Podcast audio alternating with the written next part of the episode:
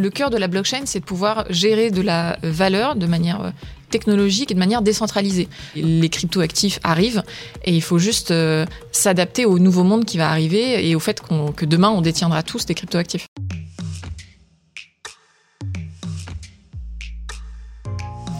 Grâce à Elon Musk, vous pouvez maintenant acheter une Tesla en Bitcoin. Le Bitcoin, c'est la première application historique de la blockchain, une technologie qui a fait peur, qui a intrigué et qui aujourd'hui atteint sa maturité. Authentification des diamants, contrats d'assurance, lutte contre les contrefaçons, les usages sont maintenant réels et concrets. Pourquoi c'est une révolution? Quels sont les enjeux et les opportunités pour les entreprises? La blockchain, pourquoi faire et pour qui? Réponse avec celle qui dirige Blockchain Partner, la référence en France. Claire Balva est notre invitée portrait. Claire Balva est tombée dans la marmite de la blockchain par hasard en 2015 lorsqu'un ami lui parle de ce sujet encore peu connu des entreprises et du grand public en France. Puis tout va très vite. Avec deux camarades de l'ESCP, elle décide de créer Blockchain France qui devient le leader français de l'accompagnement des entreprises et des institutions publiques sur les technologies blockchain et cryptoactifs. La start-up qui travaille avec BNP Paribas, Aéroport de Paris ou encore la Banque de France fusionne en 2017 avec Labo Blockchain et devient Blockchain Partner. CEO de l'entreprise, Claire Balva multiplie les conférences et les interviews pour continuer de démocratiser le sujet et publie en 2016 la blockchain décryptée. Depuis le 1er mars, les équipes de Blockchain Partner ont rejoint le cabinet KPMG France pour mettre en commun leurs expertises sur un marché en forte croissance. Bonjour Claire Balva. Bonjour. Et bienvenue. On est ravis de vous avoir euh, avec nous euh, sur Way. Pourquoi? Parce que vous avez euh, écrit la blockchain décryptée. Ça tombe bien. On a besoin d'un décryptage aujourd'hui et surtout de comprendre ce que ça représente aujourd'hui pour les entreprises, pour les entrepreneurs. vous dites la blockchain va montrer son utilité dans tous les secteurs. Ce n'est plus un truc de geek.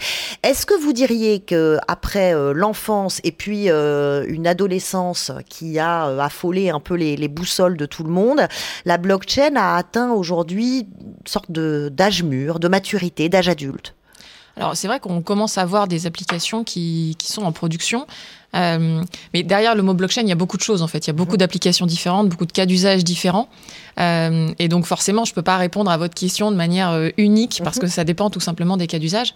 mais aujourd'hui, il y a déjà des produits sur le marché et on le voit bien, les crypto-monnaies aujourd'hui fonctionnent depuis 5 ans, 10 ans et sont déjà un, usage mature par exemple. Et ben c'est précisément de ça dont on parle aujourd'hui et ce qu'on a envie de comprendre avec vous et puis avec Mathieu qui vient à ma rescousse sur ce sujet. Mathieu Stéphanie, bonjour. Salut Charlotte. Ça va oui, très bien. Euh, le podcast Génération Do It Yourself, hein, encore euh, et, toujours. Euh, est-ce que toi, la blockchain, c'est un truc qui existe dans, enfin, qui a une existence concrète dans ta vie? Alors clairement, il y, a un ou deux champs d'application, tu vois. J'anime, je te l'ai peut-être pas dit, un autre podcast qui s'appelle La Martingale et qui est sur les, les, finances perso. Et alors évidemment, je me régale sur les cryptos parce que j'ai l'impression qu'en faisant épisode après épisode, euh, je comprends toujours que un vingtième du truc. Euh, moi, mon application, en tout cas au quotidien, euh, mais vraiment, alors au quotidien, c'est Ethereum, Bitcoin et éventuellement Dash, deux trois, deux trois cryptos, Ripple, il me semble aussi que je détiens un peu, que j'achète à droite à gauche, que je vends pas trop d'ailleurs parce que je, je, pour l'instant, ça ne fait que monter, en tout cas depuis que je m'y suis mis. Mais au-delà de ça, je me pose des questions sur ces cryptos, d'une part, c'est-à-dire à quel point c'est un objet de trading uniquement Est-ce qu'on parle on peut le comparer uniquement à de l'or où il va y avoir une vraie application euh, Je sais pas ce que tu en penses, Claire.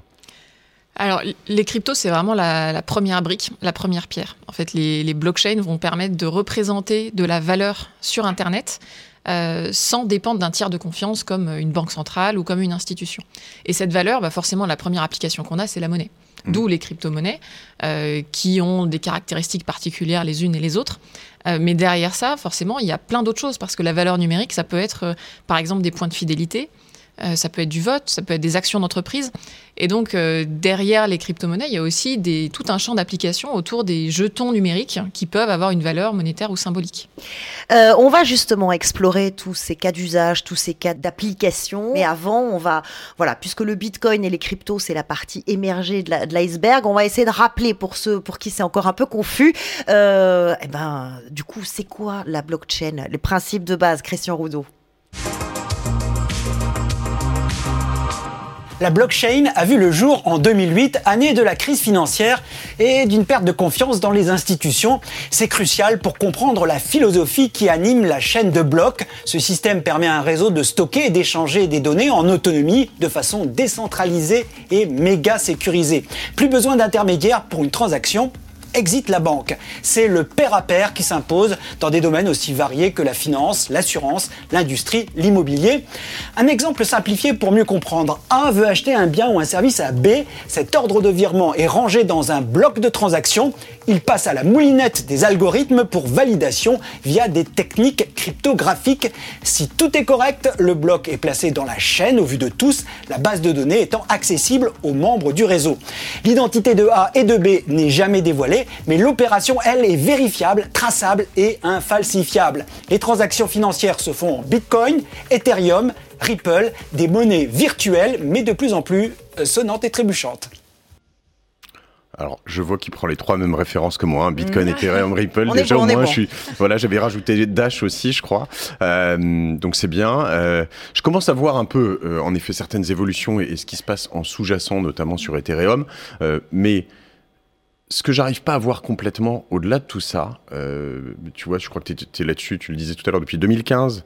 Euh, et, on parlait de maturité. Moi, je comprends pas encore euh, d'autres mises en application réelles au quotidien. On parlera peut-être tout à l'heure de decentralized finance. Je commence à voir des mm. choses qui pourraient se profiler, mais, mais bah, notamment. J'ai entendu parler d'actes notariés, de certification de diamants, d'assurance. C'est fou comme, comme ça. Oui, on en entend parler, mais moi, je vais toujours chez mon notaire et je signe toujours le truc, en fait, tu vois. Bon, alors. Oui, bien sûr. Alors, la blockchain ne va pas tout désintermédier. Hein. Ça va redéfinir un peu les rôles des intermédiaires. Euh, moi, je ne pense pas que demain, par exemple, il y aura plus de banques. Euh, je pense que les banques vont s'adapter, proposer de nouveaux services, ou peut-être qu'il y aura de nouvelles banques euh, et que ce secteur va être bouleversé autant que le secteur des médias l'a été avec l'arrivée d'Internet. Euh, mais euh, effectivement, les, applications, on les voit pas encore forcément dans notre quotidien parce que euh, même si on commence à avoir une maturité technique, c'est pas forcément arrivé complètement au grand public. Sur la certification blockchain, par exemple, il y a déjà un certain nombre de produits sur le marché. Nous, on en a un qui s'appelle Data Trust. L'idée, c'est de se servir de la blockchain comme une sorte de notaire numérique décentralisé pour y horodater, y certifier des informations. Mais la blockchain ne peut pas faire de vérification humaine. Donc s'il y a une vérification humaine à faire, bah forcément, vous avez besoin bah, d'un notaire, d'un consultant ou d'une personne qui va pouvoir venir vérifier l'information. Pour l'entreprise, je veux dire, pour euh, moi, euh, je sais pas, mon agence digitale, Cosa Vostra, pour une PME, pour une TPE, est-ce qu'il y a des applications concrètes déjà? J'ai pas l'impression. Moi, en plus, j'ai envie, tu vois, ça m'intéresse. Je suis un peu dans le, enfin, je suis même carrément dans l'innovation, mais euh, je, je vois pas encore d'usage réel. Bah, la première application qu'on peut suggérer, c'est tout simplement de commencer à regarder les crypto-monnaies, mmh. euh, parce que ça peut être un moyen de paiement intéressant, ça peut être une réserve de valeur aussi pour la trésorerie. Euh, aujourd'hui, ce qu'on voit, euh, nous par exemple, on a des PME, des ETI qui viennent nous solliciter en nous disant je voudrais investir une partie de ma trésorerie, 100 000 euros par exemple, en Bitcoin ou en Ether. Comment est-ce que je peux faire? Quelles sont les bonnes pratiques? Et l'idée, c'est tout simplement de diversifier sa trésorerie comme vous diversifiez votre épargne à titre, à titre personnel. Mmh. Après, sur les, sur les applications, en fait, c'est compliqué de vous répondre parce que c'est comme si vous me disiez en 1990, c'est quoi les usages d'Internet? Bah, Moi, j'ai envie de vous dire, Internet va arriver et il faut juste aller dedans, il faut s'y préparer, il faut pas essayer de se dire euh, c'est quoi les usages d'Internet. En fait, là, les, crypto-actifs arrivent et il faut juste euh, s'adapter au nouveau monde qui va arriver et au fait que demain, on détiendra tous des crypto-actifs. Donc finalement, ce qui est intéressant dans ce que tu dis, c'est qu'on peut se dire euh, le premier usage, comme on l'a vu sur Internet notamment, a été peut-être l'email avant même le, navigateur. En tout mmh. cas, on est à peu près dans ces, dans, dans, ces deux gros usages au début. Ici, sur la, blockchain, on est quand même vraiment sur des usages crypto, finance potentiellement, avec donc du trust, entre guillemets, de la création de confiance. Euh, peut-être que la suite sera en effet sur différents types de contrats et, euh, et la, la, finance décentralisée, je ne sais pas. Oui, en fait, euh, derrière la crypto-monnaie, il y a aussi beaucoup de transparence et ce qu'on appelle la programmabilité, donc la possibilité pour n'importe qui d'aller programmer, alors bien sûr euh, juste des virements, mais d'aller programmer des applications financières. Mmh. Donc si on prend l'exemple de l'assurance, euh, Aujourd'hui, si vous voulez créer un produit d'assurance, par exemple, pour rembourser le voyageur si son avion est en retard, bah, globalement, vous pouvez le faire que si vous êtes une entreprise d'assurance déjà bien établie, que vous avez une filiale bancaire, etc. Euh, demain, avec les cryptoactifs, avec les blockchains, on peut faire ça si on est une startup qui arrive sur le marché. Et on, peut proposer ce genre de produit tout simplement en développant, en écrivant du code. et en proposant une interface à des utilisateurs qui vont souscrire un contrat d'assurance et on va les rembourser automatiquement. Ça, c'est pas possible sans ces technos-là. Et donc, les barrières à l'entrée sur tout ce marché sont en train de, s'abaisser drastiquement. Mais ce qui ça disrupte des marchés? Ce qui a pu faire peur ou fantasmer d'ailleurs, c'est euh, justement cette, disparition de, des intermédiaires classiques que, que l'on connaît.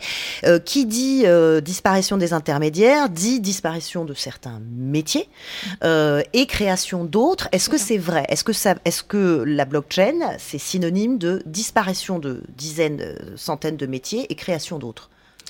Alors, je pense que oui, euh, pas forcément partout. Il hein. ne faut pas non plus imaginer que euh, tous les anciens métiers vont disparaître et qu'on va créer que des nouveaux métiers. Euh, mais le cœur de la blockchain, c'est de pouvoir gérer de la valeur de manière technologique et de manière décentralisée. Donc effectivement, tous les métiers qui géraient le stockage de valeur dans des bases de données centralisées, pour moi, vont être amenés à être bouleversés et on va arriver sur des nouveaux métiers de stockage de valeur, donc des métiers de plateforme d'échange, des métiers de ce qu'on appelle euh, cold wallet, comme ce que fait la Startup Ledger en France.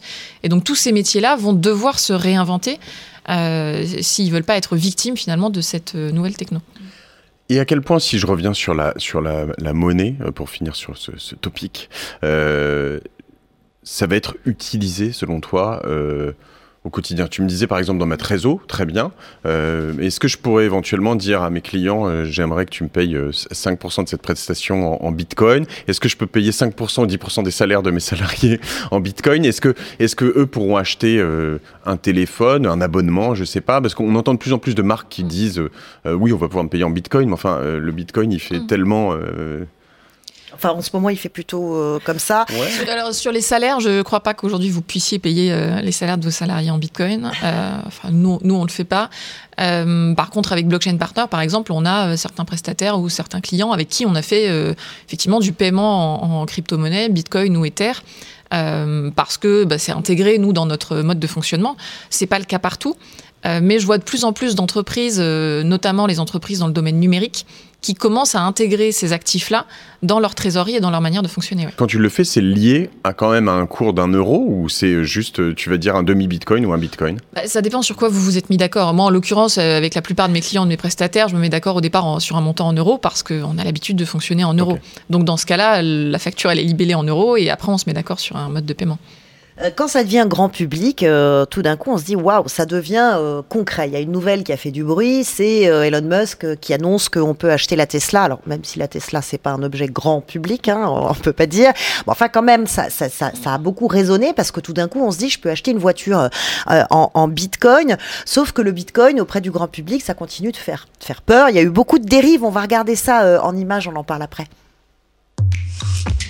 Après la carte bancaire, le dollar ou l'euro, voici le Bitcoin, une monnaie complètement virtuelle, immatérielle, qui ne passe que par Internet. Avec des Bitcoins aujourd'hui, on peut commander des pizzas, du matériel informatique, régler ses frais d'université et même acheter des médicaments en France. Autre inquiétude, Bitcoin a longtemps été utilisé pour des activités illégales, acheter de la drogue ou des armes sur ce marché noir en ligne. Il y a quelques mois, ce journaliste en a fait la démonstration. Première étape, il convertit 1000 euros en bitcoin, puis commande un revolver sur ce site. Donc là, on voit que ça a l'air d'être un stéréo player, d'après l'étiquette, à 70 dollars. Mais à l'intérieur, du papier bulle.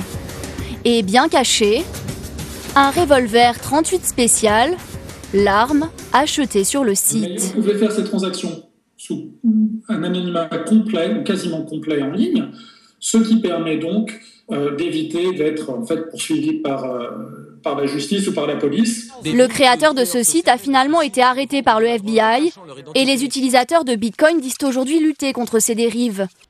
Alors, lutter contre ces dérives, euh, est-ce que vous diriez qu'aujourd'hui c'est encore euh, un, système financier euh, alternatif, souterrain, ou pas du tout? Ça devient quelque chose de, très, de finalement très démocratisé et concret surtout? Oui, complètement. En fait. ce qu'on voit aujourd'hui, c'est qu'il y a des, études maintenant qui sont réalisées sur le pourcentage de transactions illégales, illicites sur Bitcoin comparé à l'euro ou au dollar. Et ce qu'on constate, c'est qu'en proportion, il y en a moins sur Bitcoin que sur le dollar, par exemple. Donc évidemment que ça existe, euh, mais en proportion, c'est bien moins que dans les monnaies euh, traditionnelles.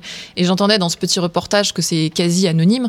En fait, c'est pas anonyme, c'est pseudonyme, et tout est transparent. Et donc, si on connaît votre adresse euh, Bitcoin, bah, on, on peut savoir exactement tout ce que vous avez fait.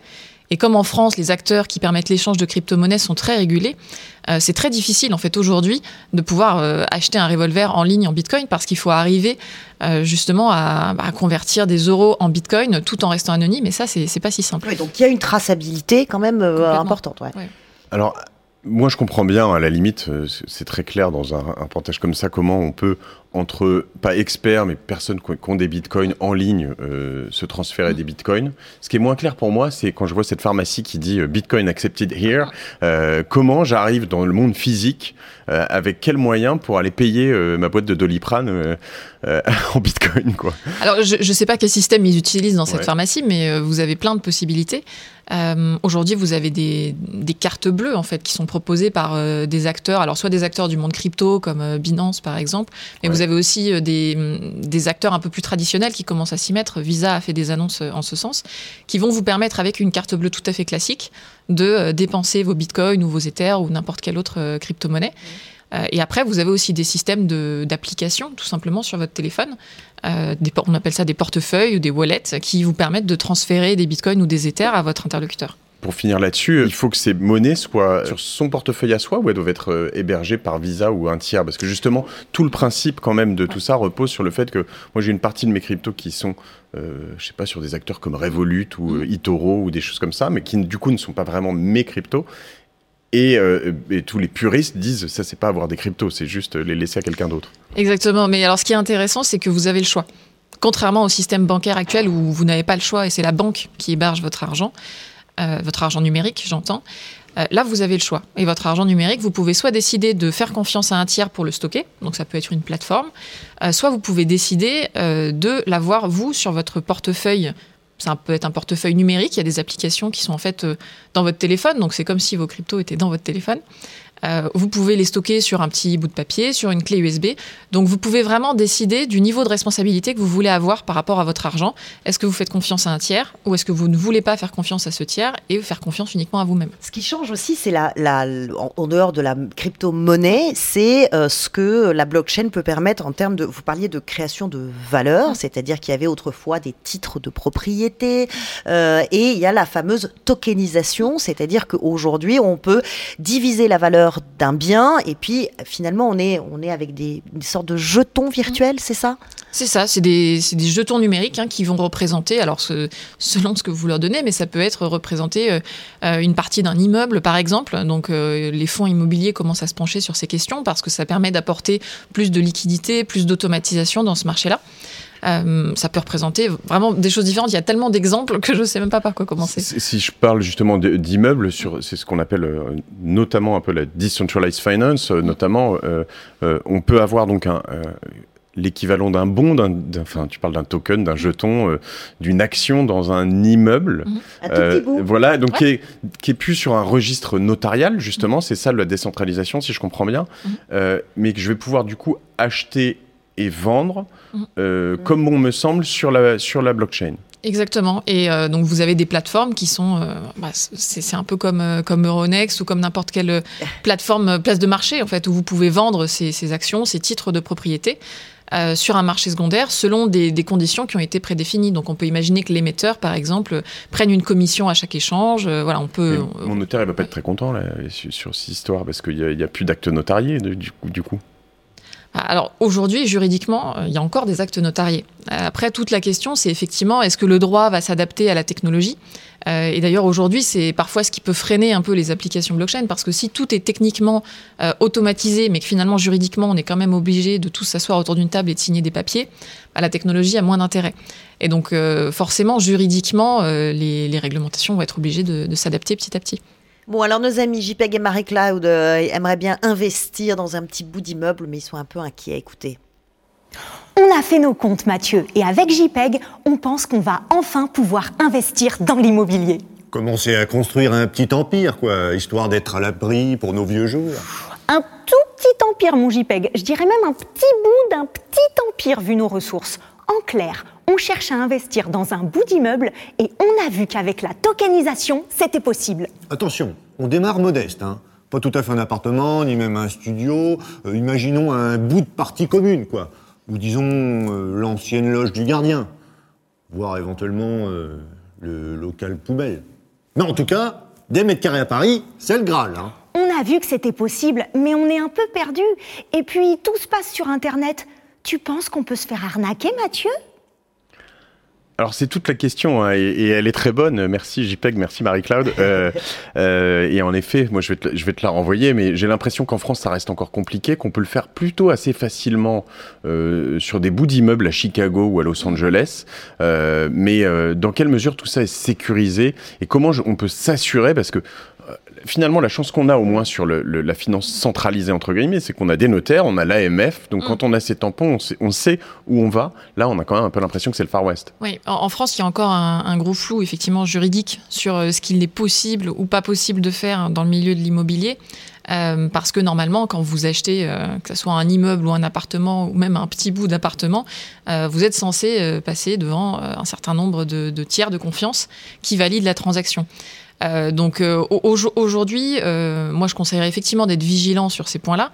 En revanche, sur la partie vraiment monnaie, crypto, etc., là vous avez une régulation qui est déjà en place avec des acteurs qui sont labellisés par l'AMF.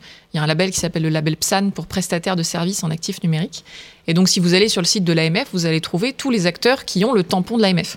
Donc il y a déjà quand même une régulation qui est en place sur les crypto-monnaies, sur euh, les autres applications. Ça va arriver à mon avis petit à petit, euh, mais il faut laisser le temps euh, au droit de s'adapter à la technologie. C'est un peu le on va dire le grand écart euh, euh, philosophique même plus que euh, qu'il y a dans tout ça, c'est que finalement, moi j'adore le côté un peu indie, hippie presque de de, de, toute cette approche, qui est de dire en fait j'investis dans, quelque chose qui est totalement décentralisé, qui est plus régulé par les États, par une sorte de je sais pas de main invisible, et à la fois on a quand même souvent besoin de se rassurer par justement des labels, des, des choses comme ça, et du coup peur de l'arnaque quoi.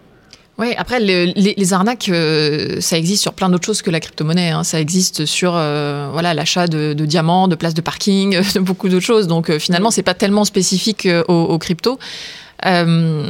Néanmoins, je remarque effectivement, on, en a beaucoup parlé sur les crypto-monnaies parce qu'il y a aussi une forme de, de lobbying, parce qu'il y a beaucoup d'acteurs qui n'ont pas tellement intérêt à ce que ces nouvelles monnaies percent.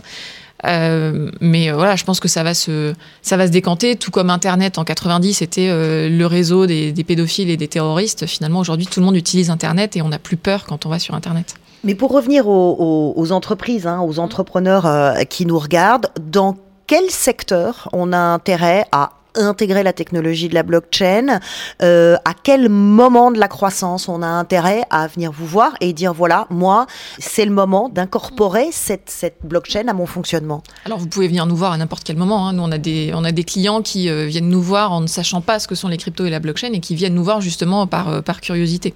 Non, mais quel est l'intérêt pour moi, entrepreneur? Et forcément, il y a des secteurs qui le sont plus que d'autres. Par exemple, les secteurs euh, financiers et assurantiels vont être très directement concernés parce qu'on est quand même sur des applications qui touchent à la valeur numérique. Donc la finance, évidemment, et puis l'assurance, globalement, c'est euh, de des virements conditionnels, donc euh, ils sont forcément très concernés. Donc si vous êtes dans un de ces deux secteurs, moi je vous conseillerais très fortement, effectivement, de vous poser des questions et d'envisager l'implémentation de ces technologies dans votre business.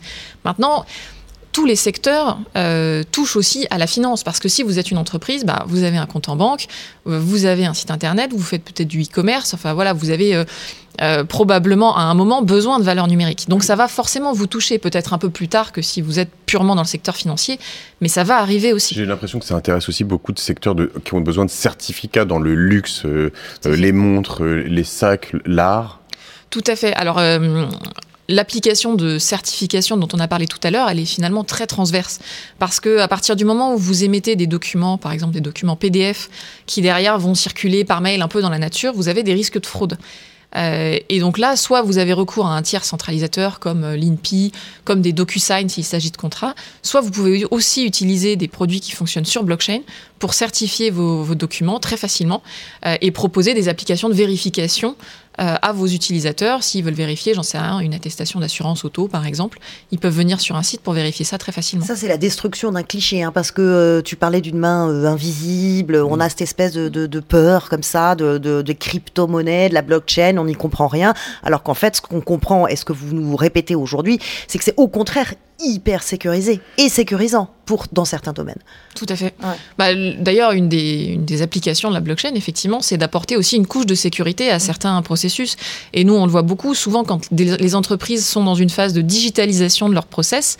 euh, elles se disent ah bah je vais te digitaliser ça va être moins sécurisé que euh, que mes papiers que je signe et que je tamponne Euh, donc finalement est-ce que j'ai pas intérêt à utiliser une blockchain pour aller certifier ce process là ces documents? Tu sais ce qui va nous arriver, Charlotte? Quoi? Souvent, dans cette, dans cette petite pastille qu'on fait ensemble, il y, a un, il y a un retour en arrière. Alors là, il- le retour en arrière est pas assez ancien, mais euh, bientôt, dans, dans 20 ans, il y aura les archives. Et ils prendront le bout de cette émission en se disant, mais les gars, ils étaient, mais ils parlaient du, du turfu comme ça, euh, en parlant de la blockchain, et on était complètement à l'ouest. Mais ce qui est drôle, Non, on n'est pas à l'ouest, au Non, contraire, on on explore et on essaye de comprendre et de donner à comprendre. Donc, effectivement, Elle avait euh, un beau pull jaune, c'était très à la mode à l'époque. On- Ce qui est intéressant, je trouve, c'est que c'est ce choc de génération. C'est quand même, euh, on parle de plus en plus de NFT, on va peut-être pas rentrer dans ce détail, mais de, de finalement de, de gamers notamment qui ont 18 ans, qui vont échanger euh, euh, des tenues, un béret, une arme, etc., qu'ils ont gagné ou acheté. Non, mais c'est pour ça que je parlais Voilà. d'adolescence et de maturité, c'est-à-dire qu'on est en train de voir les différents âges de, de cette Mm. technologie et comment, et comment elle, elle, elle atteint l'âge adulte. Quoi. Forcément, alors c'est une technologie numérique. Donc c'est vrai que les secteurs qui vont aussi au-delà des secteurs financiers et assurantiels, c'est les secteurs numériques. Donc c'est euh, le jeu vidéo, c'est euh, les paris en ligne, etc. Donc il y, a une- il y a toute une génération effectivement euh, de gens qui sont assez jeunes, euh, qui sont amenés à toucher à ces technologies peut-être beaucoup plus tôt que leurs parents. La certification, la sécurisation, euh, la tokenisation. Euh, la- la- voilà, c'est- un monde qui n'est pas si confus que ça. Encore une fois, il est en train de se mettre en place, donc on, on assiste euh, à sa construction et on y voit euh, un petit peu plus. Je ne sais pas si c'est plus clair, en tout cas c'est plus concret euh, avec vous aujourd'hui. Merci beaucoup euh, Claire Merci vous. d'être euh, venue euh, nous en parler. Merci à toi Mathieu. Merci Charlotte, merci Claire. Way, ça continue maintenant et tout le temps, c'est quand vous voulez. Abonnez-vous à Way sur la chaîne YouTube de Salesforce. Vous y retrouverez nos invités, nos chroniques. Activez la petite cloche et dites-nous ce que vous en pensez. Nous lisons vos messages et nous les prenons en compte. Rejoignez-nous sur Way.